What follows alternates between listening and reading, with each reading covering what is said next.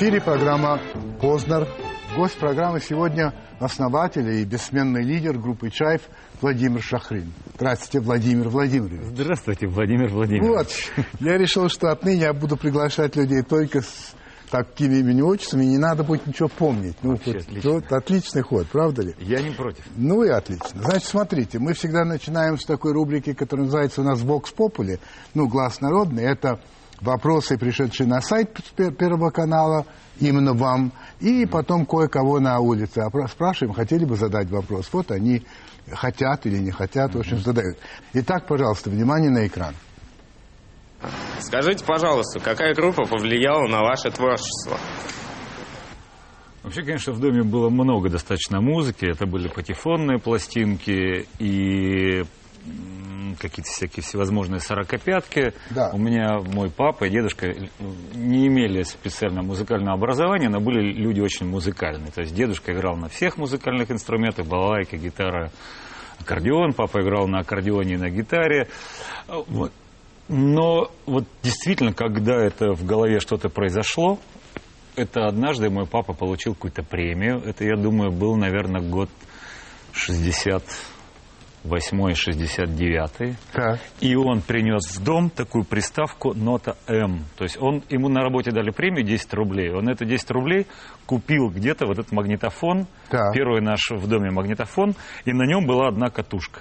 Так. Я поставил эту катушку, и я обалдел абсолютно от того, что там происходило. Как потом выяснилось, это был зальный, э, зальная запись группы Rolling Stones. Э, именно вот этот э, с осликом там что-то я-я там какая-то, в общем, выговорить невозможно. Но это был концерт, зальник, и я слышал, что там люди, они общаются, что это зрители реагируют. То есть можно сказать в какой-то степени Это Rolling большое спасибо Мику Джаггеру Да. и Роллинг Стоун за появление вас и Чайфа. Я думаю, да. Так, ну хорошо, я думаю, что оно не откажется от благодарности. Теперь вопросы, пришедшие некоторые на сайт. А, Дмитрий Петрович Усачев. А мой вопрос, почему произошло такое изменение в вашем творчестве с выходом альбома Ч- 48? Куда делись псы из городских окраин? Откуда появились сладко тявкающие лохматые мопсы на евроремонтных кухонных э, концертах? Так вот вы наконец-то дорвались до, до Мани, но купили импортных авто и сочиняете про Африку, Италию и Париж, и вы все на обложке пользуетесь помадой. А кто же тогда споет про нашу многостра- многострадальную родину Россию?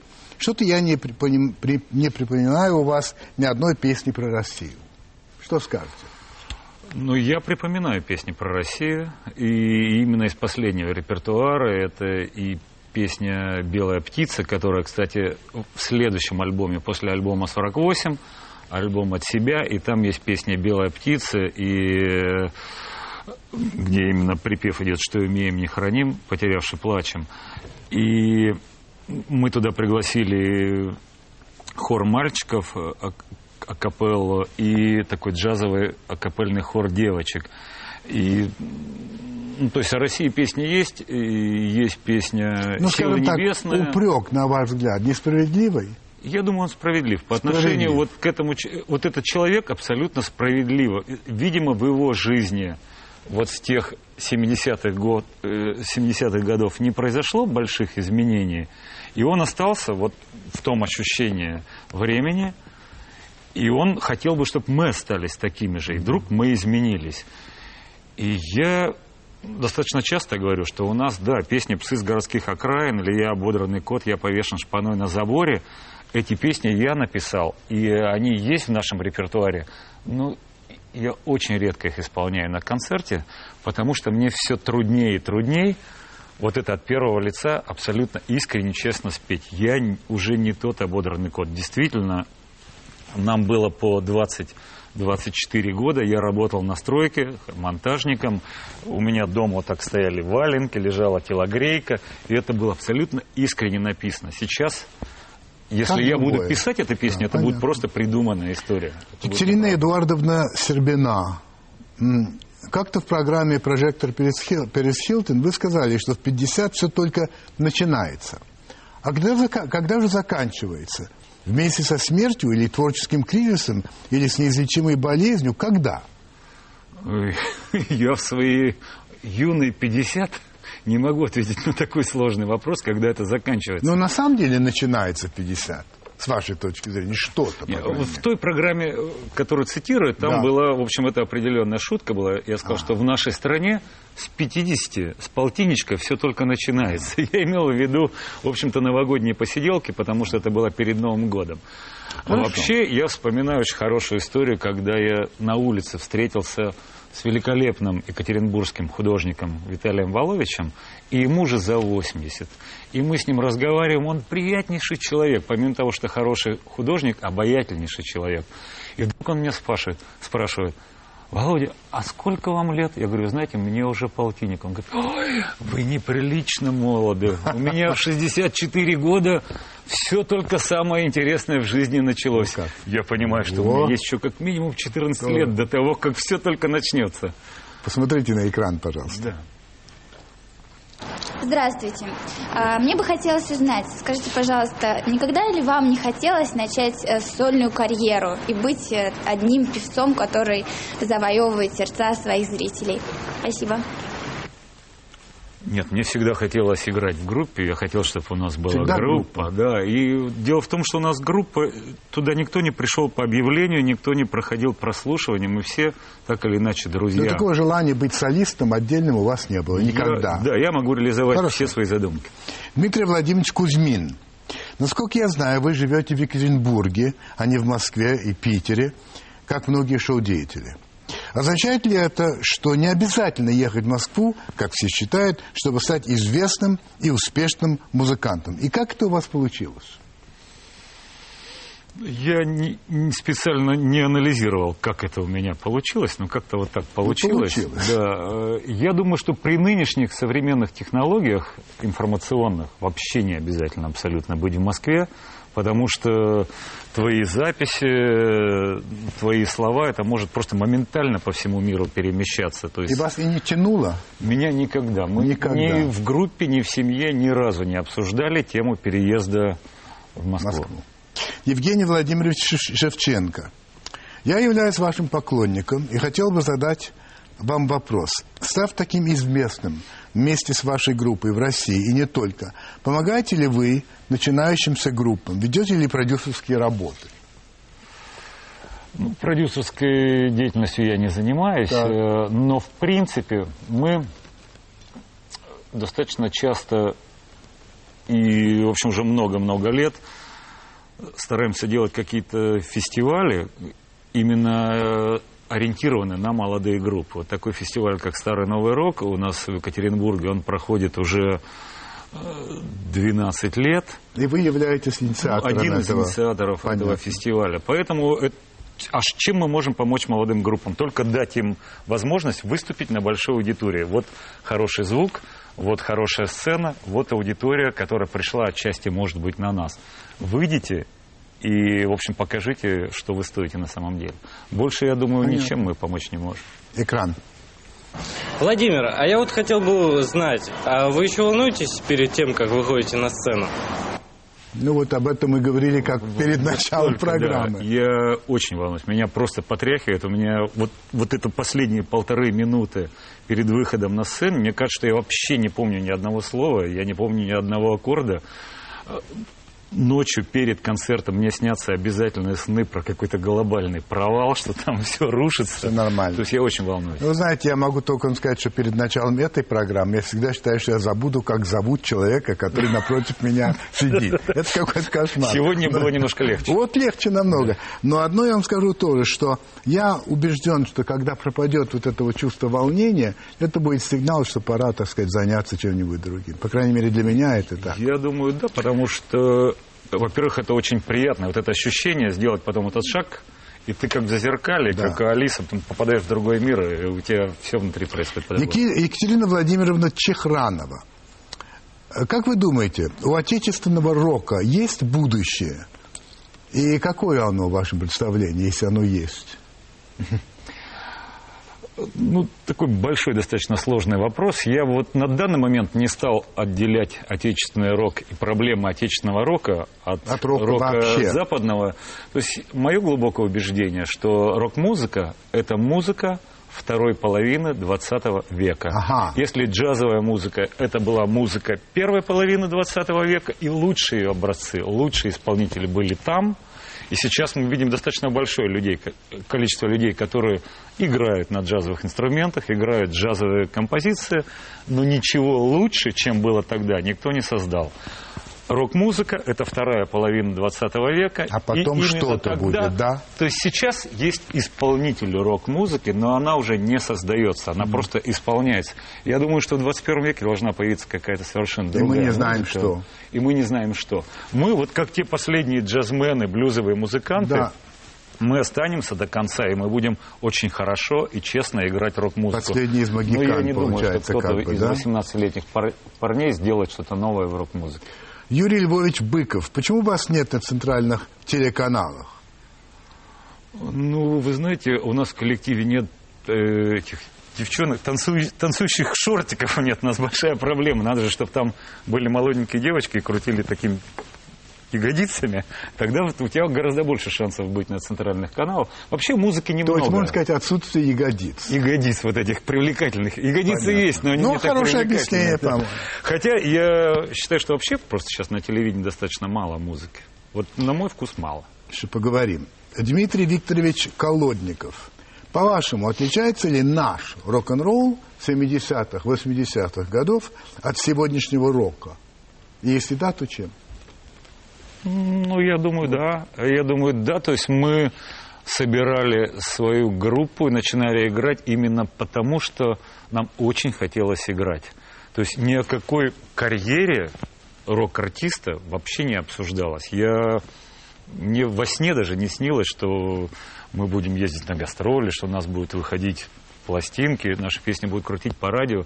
Группа собиралась не, не для этого. Сейчас большинство Именно мальчишек, они заканчивают школу и думают, так, куда пойти? Так, в институт я, наверное, не поступлю. На завод что-то мне совсем не хочется. Не хочется. Таксистом тоже не пойду. А давай-ка мы рок-звездами станем. Говорят, им неплохо платят. И они начинают просто марк- таким маркетингом заниматься. принципиальное что, отличие. что сейчас, да, что сейчас популярно, какой стиль, за что платят, как надо выглядеть, как надо стоять на сцене и как бы делают продукт музыкальный, пытаясь его продать. Это. Последний вопрос из нашей рубрики «Вокс Поп» на экране. Почему наши музыканты записывают свои треки за рубежом? э, Что в России нету хорошей аппаратуры и э, студии звукозаписи? И э, где вы записываете свои треки? Э, Группа за последние несколько лет, во-первых, мы всегда записывали в России, у нас нет ни одной запа- западной записи. Э, Последние несколько лет мы записываем у себя дома в Екатеринбурге в маленькой студии, которая находится прямо у нас на репетиционной базе. То есть реп- комната, где мы репетируем, и маленькая комната, где стоит пульт, оборудование какое-то, это вполне достаточно. Нас устраивает абсолютно качество. А Вообще, я думаю, что при нынешних массовых носителях музыки, когда это вот такая маленькая коробочка, где у тебя 1050 альбомов, все это сжато сконвертируемо, тут у тебя плохонькие наушники, все это вместе стоит там 50 долларов, то в принципе, даже если вы дома запишете на компьютер с программой, вот для этой машинки это будет вполне достаточное Качество. качество. То есть, это, то есть можно записать достаточно популярные, так скажем, для массового пользования вещи можно записать вообще дома, на кухне, э, там, в домашнем компьютере. Хотя я сторонник хорошего звука, и сам я дома слушаю только виниловые пластинки. У меня хороший ламповый усилитель, у меня хорошая акустика 48 года, и я люблю это. А скажите мне в ответ на этот вопрос, все-таки в России есть ли э, тон студии, аппаратура и так далее, которые позволяют записывать высококачественно музыку? Есть. Есть. есть. такое оборудование. Есть очень хорошая история. Я не знаю, насколько она правдоподобна, но, как в одном фильме говорили, если есть выбор между правдой и легендой, выбирай, выбирай легенд. Так. Вот легенда гласит, что когда группа ДДТ э, приехала в первый раз по программе анонимных алкоголиков в Соединенные Штаты Америки, их привезли на студию Aerosmith. Так. И музыкантов не было, но был звукорежиссер. И ребята поставили свои записи, звукорежиссер, значит, так слушал все, потом говорит, ну, а вот последние у нас такие прикидки, то, что сейчас делает Аэросмит. А разница была колоссальная, и ребята сказали, подождите, а что нужно сделать, чтобы была такая же запись? Он сказал, ну, какое у вас оборудование? Говорит, ну, вот такой-то пульт. Ну, хорошо. Такой-то магнитофон. Отлично. Такие-то микрофоны. Ну, Все здорово. А что надо? Пригласить меня, сказал он. Все. Ну, хорошо. Опыт, Значит, опыт звукозаписи этой музыки очень маленький по сравнению с Западом. То есть они это начали писать. Гораздо раньше. В 20-х годах уже они Да. писали эту музыку. Ну хорошо, подумайте над услышанным, а сейчас мы уходим на рекламу и потом продолжим. Теперь будет э, такая часть нашего интервью, которую я недавно для себя придумал, называется «Вокруг да около», потому что это не непосредственно, но все-таки касается. Значит, смотрите, во-первых, я этого не знаю. Название вашей группы «Чайф» – это что такое? Как, как это расшифровывается? Как это имеет отношение к чаю? Если да, то что такое И к флейр? чаю, и к кайфу имеет отношение, да. А. То есть это маленькая комната в ДК строителей, где мы собирались на первой репетиции. Так. И в этой комнате у нас была кофеварка «Бодрость». Это то, что нынче называется кофе американо. А это Ага. вот, куда сверху засыпается кофе, И и, там капает водичка. Да-да. Никакого кофе у нас не было. Чай был тоже отвратительный, с угдинской фабрики. Засыпалось вместо кофе чай, и вот это все прогонялось. Такая коричневая жижа. Так. Оттуда капало медленно. Мы это все во время репетиции и разговоров пили, получали вот от общения огромное удовольствие, и все это начало называться Вадя Кукушкин, наш хороший друг, ныне здравствующий и очень хороший, как я считаю, поэт, он придумал разные слова. Он такой был вот футурист в желтой кофте, вот прямо Маяковский Как такой был. Маяковский, вот. да-да. И он придумал Еще это слово- один Владимир Владимирович. Да, да, да. Вот, Да, вот. да, да. Ну-ну. Кстати, да. Вот да. Он с хорошей компанией. А, очень, Да. очень. Вот. Сейчас И- Набоков к нам подсядет и, и будет вообще идеально. Просто, Да, ну-ну. Самодостаточная Ну, будет ты- да, компания. да, да. И он придумал это слово «чаев» из двух слов «чай» и «кайф». И мы собирались не на репетицию, а на «чаев», на «чаев», на «чаев». Потом, когда пришло время первого концерта, мы придумывали название группе, и одно было хуже другого. Вот каждое следующее название было хуже. Мы говорим, ну ладно, но мы сами на «чаев» собираемся. Ну пусть люди придут на «чаев» тоже. Мы им примерно вот это покажем. И сработало. получилась вот Здорово. эта история. да. Здорово. Как-то вы сказали, я вас цитирую, некоторое время назад я вывел для себя формулу, что есть ремесло и что искусство. Ремесло – это когда ко мне приходят и говорят, слушай, напиши песню про это, а мы тебе за это заплатим денег. А искусство – это когда я пишу песню, которую мне хочется написать, и она так всем нравится, что мне за нее еще и платят. Вопрос. Когда к Моцарту пришел черный человек и заказал ему реквием, и он его написал, это было что он написал? Это ремесло или это все-таки искусство? Я хочу верить в то, что Моцарт все-таки написал то, что ему хотелось, достал эти ноты и сказал, это именно то, что ты у меня просил, старик. И отдал ему эти ноты. Вот я думаю, что все-таки так.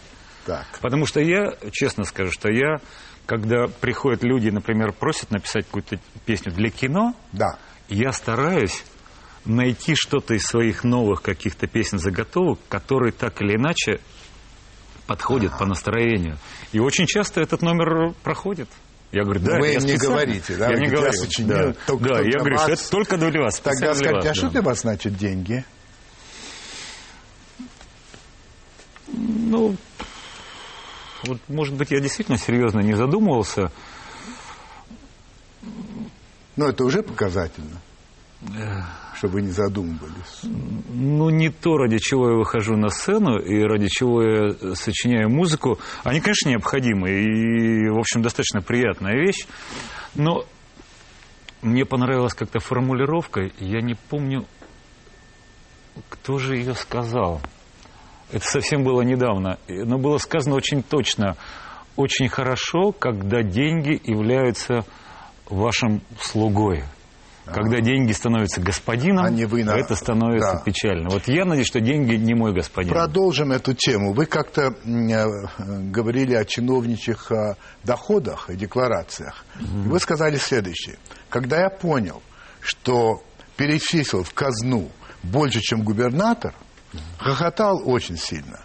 Да, у меня есть квартира, машины и загородный домик. Но это несравнимо с тем, что у них. Просто ни в какие ворота Да. не лезет. Видимо, они такие хозяева экономные, все на оптовом по дешевке покупают. Гвозди гвозди. Папа меня учил, Вова, Да. делай, что хочешь, но живи посредством. Да. Я для себя сформулирую папин урок так. По Хуану и сомбреро должно быть. Совершенно верно. Хорошо, все прекрасно. Ну, смотрите, в принципе, на Западе, ну, на гнилом этом Западе, люди вроде вас, то есть рок-звезды, Да. Зарабатывают гораздо больше, чем губернаторы. Конечно. И даже больше, чем президент. Конечно. Я имею в виду Да. не компании, а президента, так сказать, страны. Вы им завидуете в этом смысле? Я себе очень плохо представляю. Вот я понимаю, арифметически представляю суммы, о которых идет речь.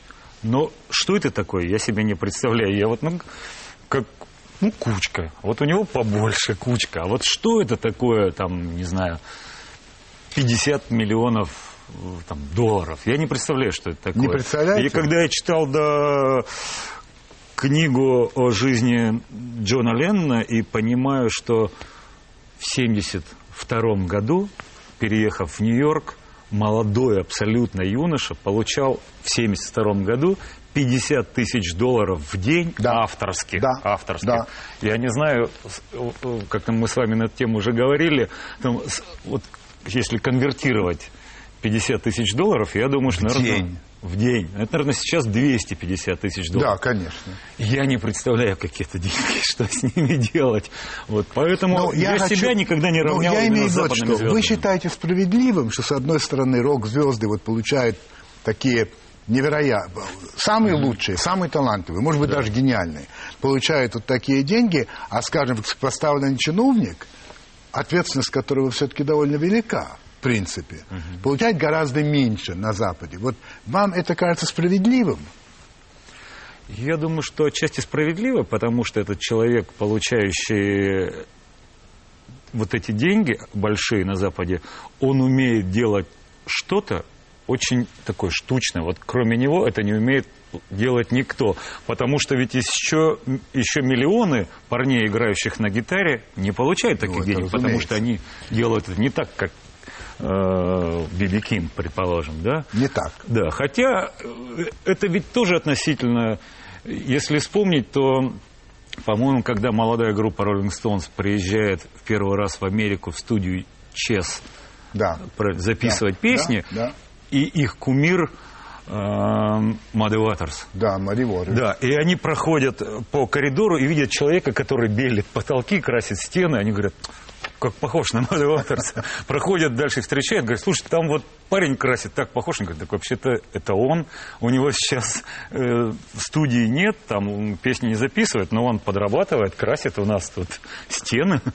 То есть не все э, Не очень все. хорошие музыканты получают большие деньги. Скажите, справедливо, про- точно ли говорить, что русский рок, русский джаз? Я почему спрашиваю? Ведь, в общем, не говорят русская классическая музыка, в смысле ее отличие от немецкой э, классической музыки, от французской и так далее. Вот это что такое, вот это вот подчеркивание русскости? Это, про- это э, помогает понимать, что за музыка, или это просто так случилось? Ну, я думаю, что для тех людей, кто в курсе, это как-то немножко Ну, мы понимаем, о Ну, чем По крайней мере, русское говорим. искусство мы понимаем. На Сотбис дни русского искусства. Да, я понимаю живопись. это, но я просто понимаю, что, скажем, будет продаваться картина Вознецова. Вознецова, да. я это понимаю. Но если мне говорят, а вот вы определите словами, в чем отличие русской живописи, предположим, сейчас Да, я говорю, да. там, от голландской.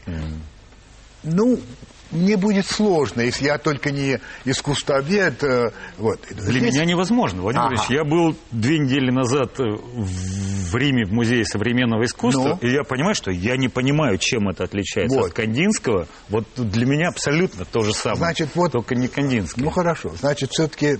Ну, хорошо, понимаю. Ну, это, вот я думаю, что это такое некий кодовое слово. Да, Такое наверное. Для, для определенных людей вот, это там хиппейская Это- музыка. да, и люди, да. люди, кто знает, что такое хиппи, они понимают, что да, это, наверное, Это понятно. все-таки Да, да. будет... э, Цитата. Такое. На концертах иногда подходят заинтересованные люди после того, как видят, что большой зал поет вместе с ними «Оле, оле, Россия, вперед!»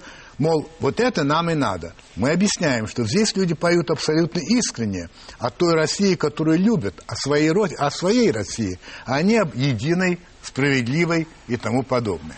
Дайте мне свое определение патриотизма. Патриотизм, не знаю, это, ну, наверное, когда ты говоришь слова о родине, и тебе действительно искренне не стыдно, тебе, тебе- тебе искренне хочется это сказать. Вот иногда на концерте мы действительно себе позволяем, и я говорю зал, ребята, а давайте сольемся в здоровом патриотическом угаре. И мы поем «Алле, Россия», потому что вот нам хочется это спеть. И люди искренне это поют, они могут этого не делать. А вообще... То есть это выражение патриотизма, вы скажете? Ну, это немножко театрализованное выражение. Но, тем не менее, выражение. Выражение. Хотя патриотизм может быть абсолютно молчаливым. и- Параллель совершенно не параллель. Вот в Америке, а, когда играют команды высшей лиги, хоккейной, американского футбола, бейсбола, баскетбола, перед каждым матчем, перед каждым, человек выходит либо на лед, либо на траву и поет гимн Соединенных Штатов. Все встают. И когда он доходит до конца гимна, а, там слова о том, скажи, веет ли еще наш там звездно-полосатый флаг, все начинают свистеть, что в Америке, как вы знаете, выражение восторга, и аплодировать. Это выражение патриотизма. Нет? Да. Да. Ну и, ну и, в общем-то, и традиция, конечно. Ну, конечно. Определенная традиция. Конечно. Хорошо. Я, я, Владимир Владимирович, видел своими глазами и слышал, когда был чемпионат Европы по футболу Да. э, в Австрии, и когда на первом матче наши играли э, с испанцами, проиграли 4-1, Да. был придуман очень гениальный ход. То есть э, все, кто покупали спортивные майки, символика России, на спине были написаны Слова слова, гимна. Да, Да. и вот народ стоял и читал гимн. И когда эти 8 тысяч мужиков запели гимн, у меня мурашки по коже побежали. Это просто Выражение- было невероятное выражение искреннего патриотизма, Искреннего. да? А, как-то вы рассказывали о том, как вы, выступая на Красной площади, ну, я имею в виду группа «Чаев», это было связано с Днем России. Да. И вот что вы рассказываете. Я спрашивал у организаторов того концерта, что за публика будет на площади. Мне ответили, будет свободный доступ. А вышло так, что туда привезли тысяч восемь организованных, политически активных граждан и больше никого не пустили. Мы выходим играть и чувствуем, что все это напоминает день рождения Ким Ир Сена.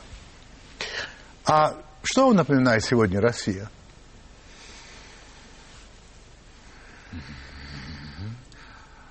Вообще меня мало что удивляет, потому что практически все, что, вот чему многие публично удивляются, я не удивляюсь, потому что я все это видел.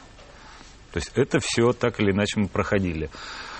Э, Это все немножко в другой форме, это не так страшно, не так коряво, все-таки гораздо более цивилизованно. И у меня очень много вопросов к существующей власти, но в то же время я нахожу в себе мужество в интервью иногда говорить, когда меня спрашивают, абсолютно честно, что на моем веку лучше не было. Вот те, кто сейчас у власти, я вспоминаю, кто был до этого, это бы- было гораздо хуже. Мы медленно, но все-таки, как мне кажется, движемся каким-то ну, цивилизованному политическому государственному устройству очень медленно. Но все-таки это еще движение вперед. То есть оно не, не вот так вот, оно вот такими вот горбиками, ступеньками, но, но все-таки вперед. А, Меня поразило одно ваше признание. Вот я, как ремесленник, вообще ничего не могу. На гитаре играю, Плохо. Плохонько. да, Плохонько, не могу в да. эфире сказать то, что вы Да. сказали на самом деле. Но нот не знаю. Технологии сочинения песен, аранжировок не знаю. Я этим занимаюсь, потому что так слышу. Получается? Отлично. Но ведь это довольно характерно для рокеров. Э, Мной, скажем, а, в битлах не все здорово играли на гитаре. а, Володя Высоцкий не здорово играл на гитаре. а, Булата Куджава не здорово играл и так далее, и так Да. далее. Что это за музыка, которая не требует мастерства исполнения? Ну, это искренняя душевная музыка. Я думаю, что те люди, кто, если в каким-то истоком музыкальным, то до того, как была изобретена нотная грамота и понятие аранжировки, люди все равно пели Я песни, понимаю, даже но не вы понимая, согласитесь, что джаз это не годится так. В джазе вы должны либо играть, либо вообще это требует э, мастерства. Я думаю, что на, раннем, на ранней стадии джаз был все-таки очень сильно импровизационным. Ну, Импровизационно. конечно, но владение люди- инструментом. люди, играющие э, джаз, они были вот очень ритмичны, то есть очень много на ритмике. Конечно. И люди, играющие там в джазе на трубе, они просто имитировали вокальную мелодию. Как бы он спел, он играл. И, конечно, они здорово играли. Ну, в общем-то, я немного, наверное, кокетничал, когда сказал, что я уж совсем прямо плохонько играю на гитаре. Я Наверное, могу, все-таки я могу поставить такой уверенный там ми-мажор гораздо лучше, чем там сотни других мальчишек возьмут тот же Ну, аккорд. хорошо. Это Ну, по-разному. слава Богу. А, одна ваша замечательная фраза, на мой взгляд. Вы сказали так. Хамство расцветает на нашем безразличии. Откуда у нас это безразличие? Почему вот мы такие? И потому хамство расцветает. У вас, вы когда-нибудь задумывались над этим? Да задумываюсь, потому что я с этим часто сталкиваюсь, и мне это не безразлично, меня это задевает, и мне всегда... Причем я понимаю, что отвечать хамством на хамство абсолютно непродуктивно. Ты- э, это нет. Поэтому я всегда стараюсь ну, найти какое-то неожиданное решение, когда я вижу такое хамство, наоборот, подойти и на «вы». Человек идет и бросил пачку сигарет, вот, вот, вот я могу, могу поднять эту пачку, подойти и сказать, извините, у вас, вы хотели в урну выбросить пачку, а она у вас упала мимо, и подаю человеку. Если еще человек меня узнает, получается достаточно забавный эффект. Э, Ну, как-то в ответ мне ну, редко сталкиваешься. Однажды мне вдруг какая-то женщина, я ей тоже сделал замечание, потому что она припарковалась прямо на тротуаре, и я понимаю, что вот я еще бочком могу пройти, а кто-то с коляской, там какая-то понятно, мамаша да, пройти да. не может. Или инвалид, или пожилой человек. А женщина не отошла. Я говорю, что ж вы делаете? Вы стали прямо... И пытаюсь ей объяснить, что вдруг под какие-то аргументы Да. говорить. Он говорит, а мне куда? Я говорю, «Ну, а женщине с коляской куда? Вы-то вот на колесах и здоровый человек. И в конечном итоге она говорит, вы какой-то неадекватный. Вы- Вы. вы- да, она мне говорит, я говорю, хорошо, я согласен. Если вы адекватны, то я, конечно, неадекватен. Это другое совершенно измерение. Я думаю, что это, как говорила моя мама однажды, у нее всего два раза брали интервью, и один раз, когда ей задали вопрос про меня, она сказала, ну, наверное, кому какие книжки в детстве читали. Вот я думаю, что это истоки вот этого хамства. а Кому, вы помните, какие, книжки вам читали в детстве? Да, я, Первую конечно. какую? Ну, я уж совсем ранее не помню. Ну, но- вот что вы да, помните, первое? Но я помню, что там дети капитана Гранта, Ага. под нами жила семья. Это была Я- первая, которую вы помните. Ну, вот прямо хорошо, когда я себе прямо представлял всю эту историю, все эти Я просто- пещеры. это мне было- очень любопытно, что я тоже помню свою первую книгу, которую мама мне читала. Но это была другая, было «Приключения Тома Сойера». Томас, конечно, тоже Да. мне. Я Ну. никогда не был, не видел Америки, но я себе ее так представлял, все это Миссисипи, все, все Да. А вот история. скажите мне, пожалуйста, вы только что говорили насчет этой женщины, которая не там поставила машину. Я вычитал, что вы вообще в этом смысле предприняли шаги, что вы, накле... вы заказали а, такие, ну, не знаю, как Наклеечки, стикеры та- такие да, наклеить, да, да, такие, да. да, и стикеры, Да. и вы стали их наклеивать на машину, написано парковочный хам, что ли? Я, там, был, там дословно написано «Я реальное парковочное хамло». А, я На парковочный. парковочное И вы хамло. И на наклеивали, машине, нарезано. да, как- да. И что, и результат каков? Вам, Результат простите, есть, морду так как- не начистили? Не- мне все говорили, что тебе Шахрин тебе начистят морду. Ну. Потому что иногда это машина очень солидных Да, людей. да, да, да, и я да. понимаю, что человек приходит, и вдруг у него на стекле такое написано. А, ни разу не начистили. Э, В первую партию я сделал 100 штук.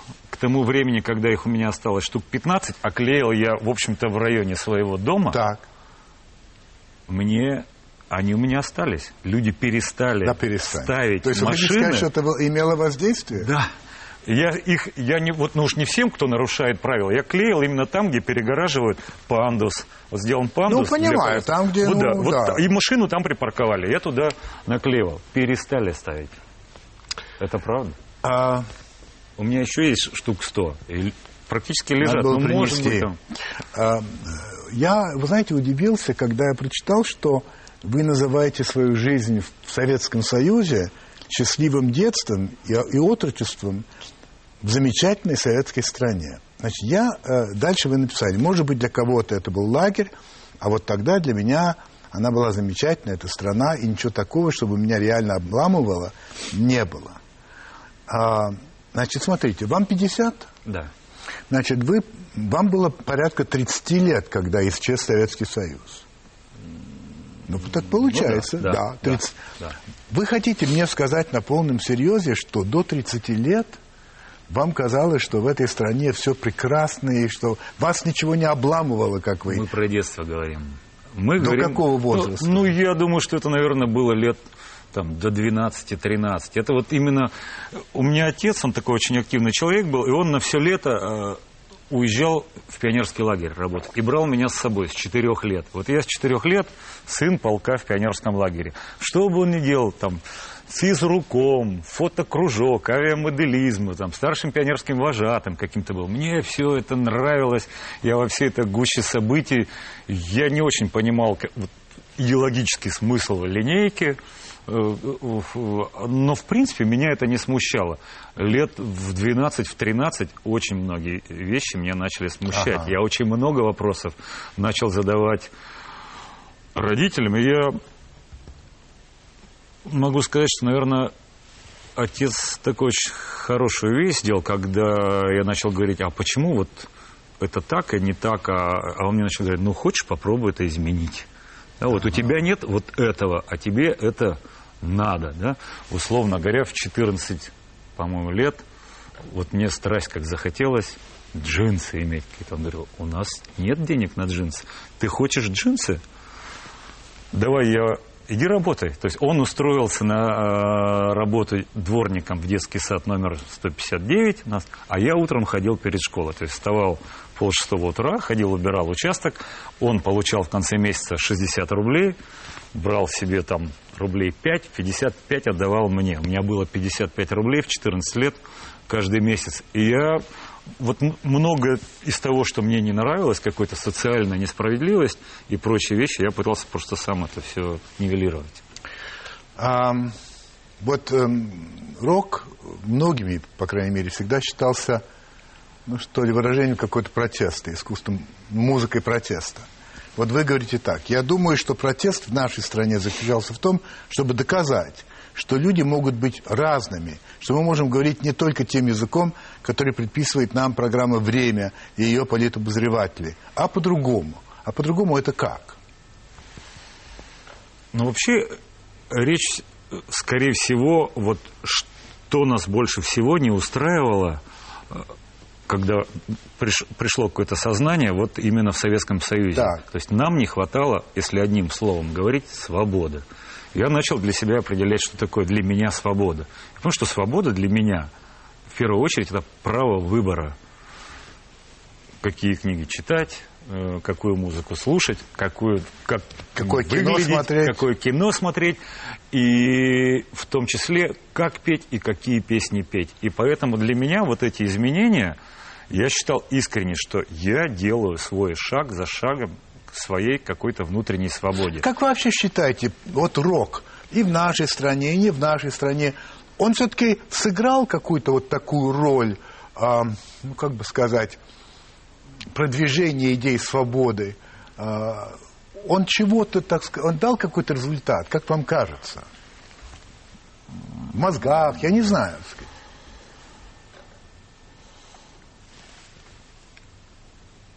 Ну и, и да, и нет. С одной стороны, вроде бы он изменил вот, как- ну не знаю, какой-то музыкальный фон, какой-то визуальный фон, фон вообще в мире. Рок-музыка изменила очень сильно. Какое-то новое звучание принес. То есть он, вроде бы он мир изменил. Но с другой стороны, я понимаю, что те люди взрослые, кому у нас сейчас огромное количество претензий, кто управляет миром, они Да. ведь все выросли на этой рок-музыке, и их это не очень-то сильно изменило.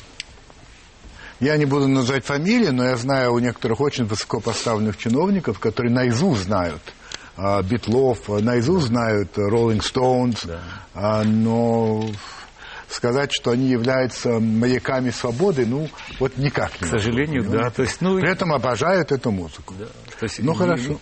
Многие, и в том числе и я, немножко идеализируют эту музыку, вот оставаясь такой некой инфантильности. Вот есть такой термин, это вы говорите, не помню, сам я его придумал или где-то прочитал, доверие улиц. А В той штуке, которая называется рок-н-ролл, это очень важное понятие. Это вы так говорите. Вообще, можно ли сказать, что рок-музыканты пользуются доверием улиц? Вообще. Если да, то почему? И почему не пользуются, так сказать, в чем их отличие там, от политиков, от журналистов, которые не пользуются доверием улиц, или только частью пользуются, а, военных, которые не пользуются и так далее. В чем э, этот секрет? Только в том, что рок-музыканты выражают этот протест и говорят резкие вещи, типа «я кот там повешенный на заборе» и так далее. Я не думаю, что только из-за этого. Во-первых, мне кажется, что есть журналисты доверия улицы, которым в полной мере существует. И К журналистике не Журналистика? существует. Вот, Ну да. журналистам Ну да. отдельно взять. А вот рок-музыканты, как-то, даже если они не очень хорошие музыканты, доверие улиц есть. Ну, не знаю, я, я все-таки смотрю на это немножко изнутри, э, изнутри всегда хуже видно. Скорее всего, это надо спросить у человека, кто смотрит со стороны, он скажет, а, но а термин-то, вот почему. термин очень хороший. Термин для меня он прямо... Доверие улиц, это очень Да, точно. Он для меня такой образующий. И для вас термин, это да. важно. Для меня это очень важно. Я это чувствую, как только, когда нам говорят, а когда вы собираетесь на пенсию, там, гитары в стойло поставить? Я говорю, вот, наверное, когда пропадет это доверие улиц, когда я пойму, что они нам не верят. Потому что, вот возвращаясь к вопросу о тех песнях «Псы с городских окраин», во-первых, они у нас есть, и люди помнят, и мы их играем еще. И, но, с другой стороны, люди с удовольствием слушают песню и про Париж, и про Африку, и тоже верят тому, о чем мы говорим. Есть такая книжка, которую написал Леонид Порохин «Чай в сторе». Порохня, Леонид Порохня. да. Извините, Да. Порохня. Вот. И а, там описывается ваш, так сказать, политический опыт некий. Вот что он пишет. Началось с того, что в Су-20 пришла разнарядка. Нужен молодой человек 27 лет, рабочий желательно, не очень пьющий. Для тех, кто забыл или не, в, или не в курсе, демократия при большевиках числилась среди точных наук, где было сосчитано, все было сосчитано и запротоколировано. Посмотрели списки, нашли двоих подходящих. Один был в командировке, я стал депутатом. Расскажите дальше, что было и каков этот ваш опыт. Э, Ну, Леня очень точно достаточно написал, со свойственной ему язвительностью, но, но все, в принципе, так и было. Я работал на стройку, на стройку я пришел для того, чтобы получить квартиру. То есть я пришел после армии, моя девушка меня дождалась, поэтому я сразу практически женился, у нас появились дети, и мне было 20 с небольшим летом, 22-23 года, у меня была семья.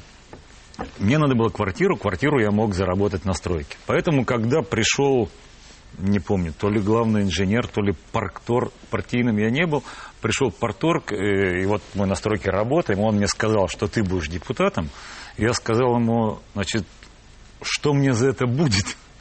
Он сказал, ну, так ничего не будет, но если ты откажешься, то, конечно, у тебя могут быть неприятности.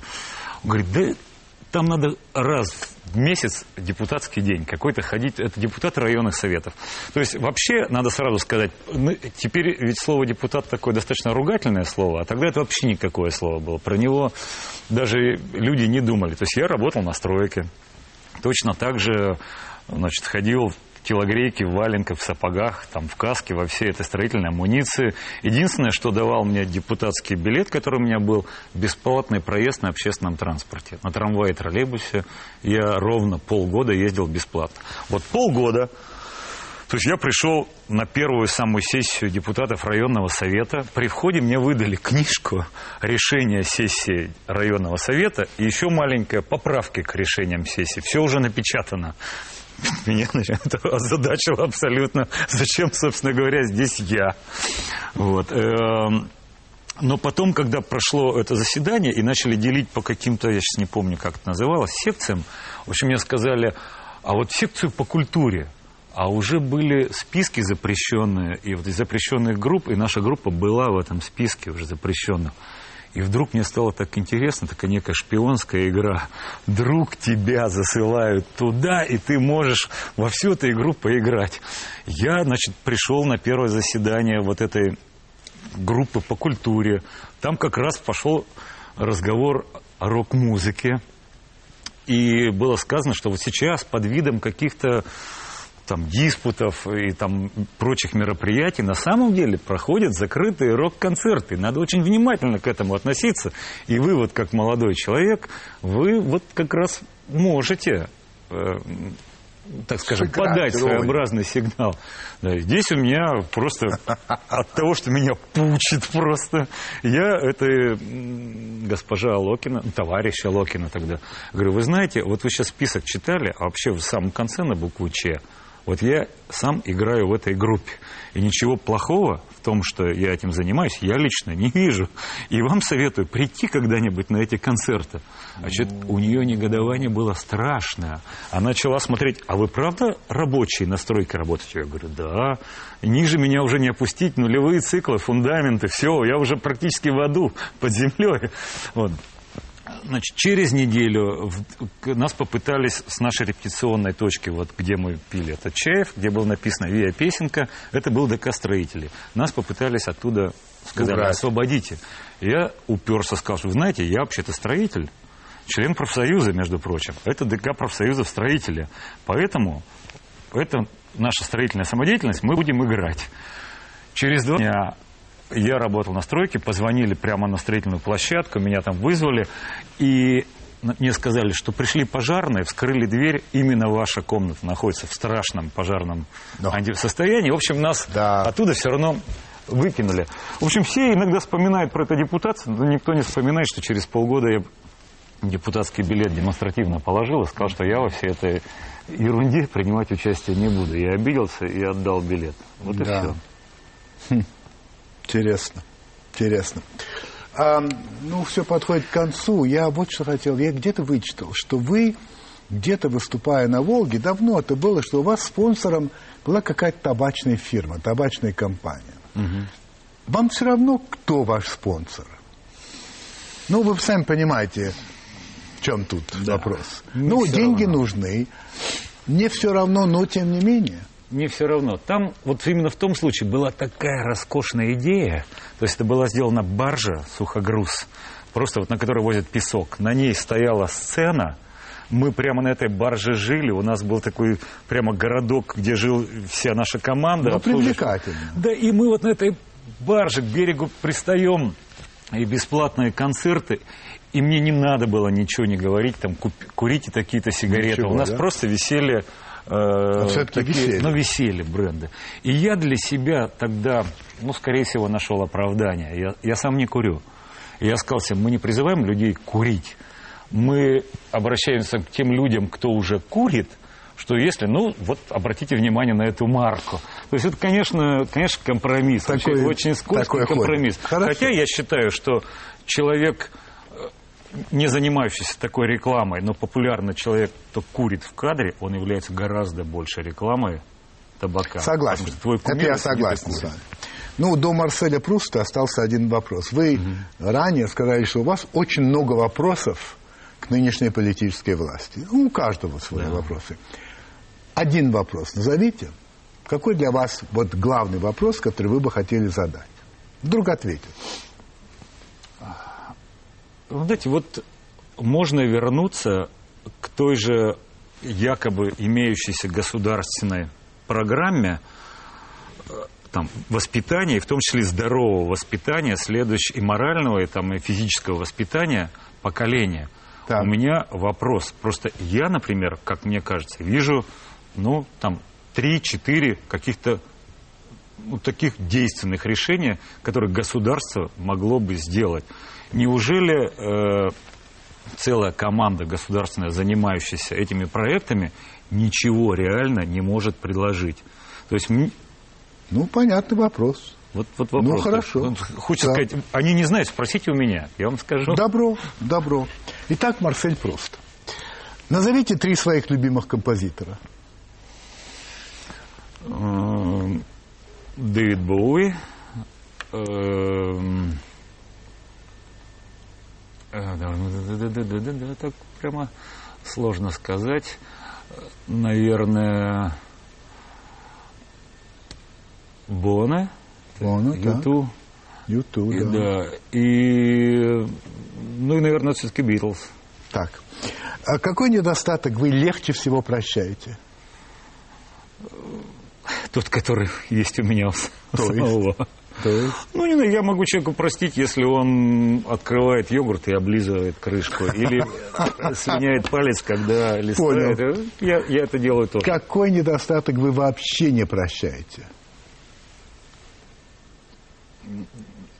Это пренебрежение к людям, которые по, по какой-то причине вот в данный момент находятся ниже тебя по какой-то там непонятной шкале измерения. Если Пренебрежение. вы могли сыграть с любым из когда-либо существовавших музыкантов, с кем бы вы хотели играть? Я бы с удовольствием поиграл на каком-нибудь бубне в каком-нибудь нью-орлеанском, настоящем нью-орлеанском джазовом оркестре. Начало 20 века. А что более всего важно в мужчине, Чувство достоинства. а в женщине?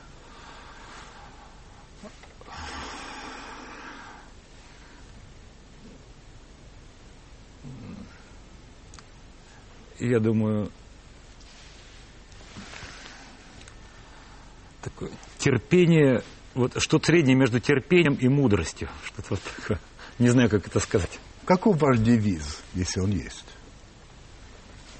А как говорил мне мой папа, живи посредством. А если бы дьявол предложил вам вечную молодость без всяких условий, вы бы приняли? Думаю, что нет. А какая ваша главная черта, как вы полагаете? Я умею прислушиваться к чужому мнению. Ну и последний вопрос. Оказавшись перед Богом, что вы ему скажете?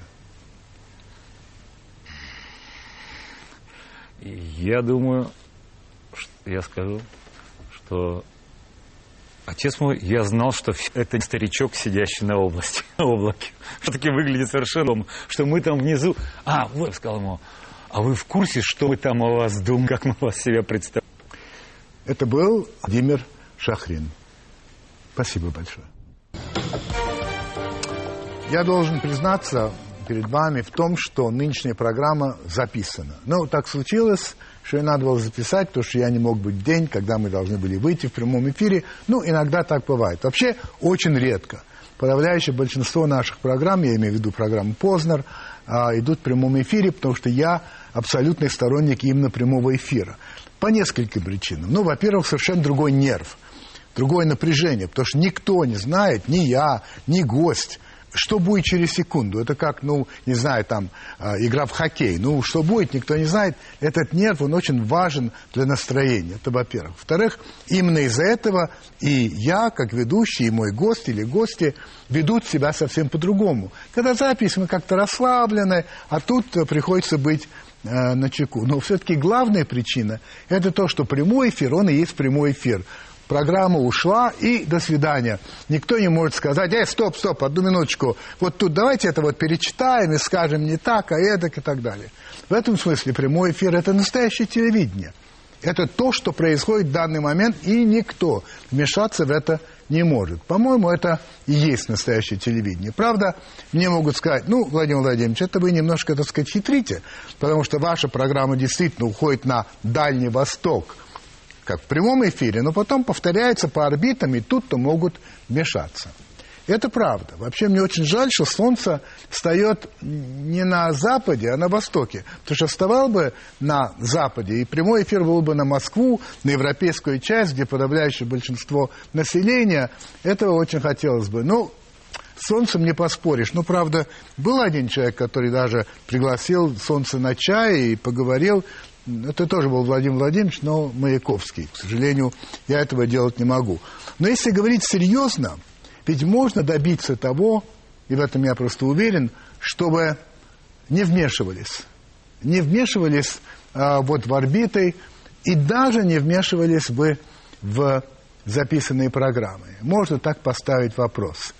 Но все-таки, возвращаясь к прямому эфиру, я хочу сказать, что для меня прямой эфир это, это настоящее телевидение, а все-таки записанная программа это как музыка под фон... ну, знаете, под фонограмму, фанеру. Вот, под фанеру. По крайней мере, так я это ощущаю. А вы?